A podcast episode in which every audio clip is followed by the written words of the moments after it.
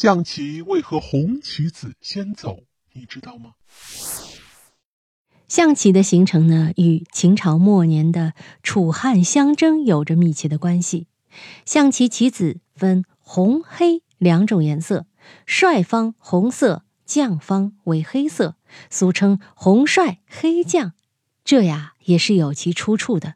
在象棋最早形成的时候，人们一般把红帅代表刘邦，黑将。代表项羽，即红方代表刘邦的军队，黑方代表项羽的军队。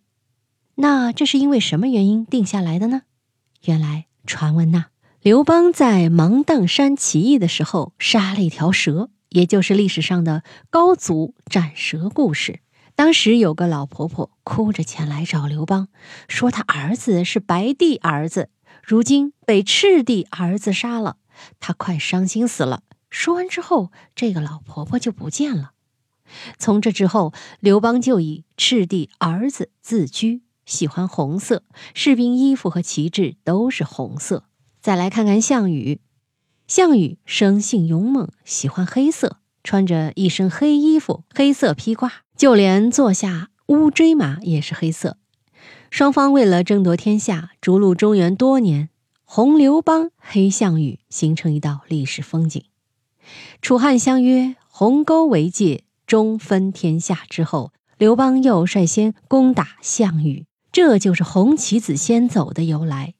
还有一次，刘邦和项羽两个人做了一个约定，他们比赛看谁的军队能够先进入关中，谁就获胜。项羽仗着拥有四十万大军，采用直线进攻追打秦军；刘邦则是采取迂回的方式。招揽秦军，获得民心，结果刘邦先一步进入关中，这也是现行象棋红色先的典故之一。楚汉相争开始的时候，项羽的实力比较强大，刘邦为了扭转被动局势，任用张良、萧何等人才。到了公元前二百零三年，刘邦实力大增，双方进入僵持阶段，于是两方商定鸿沟合约，画鸿沟为界。东面是项羽的楚，西面属刘邦的汉，这就好像现在的象棋，棋盘中间画有一道楚河汉界，用来区分红黑两国一样。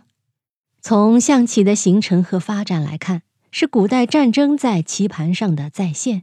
对弈中，将帅如果同在一条直线上，中间又不隔着任何棋子情况下，规则规定走子的一方获胜。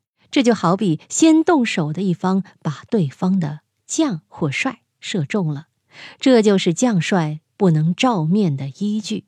好了，密室里的故事，探寻时光深处的传奇，下期咱继续揭秘。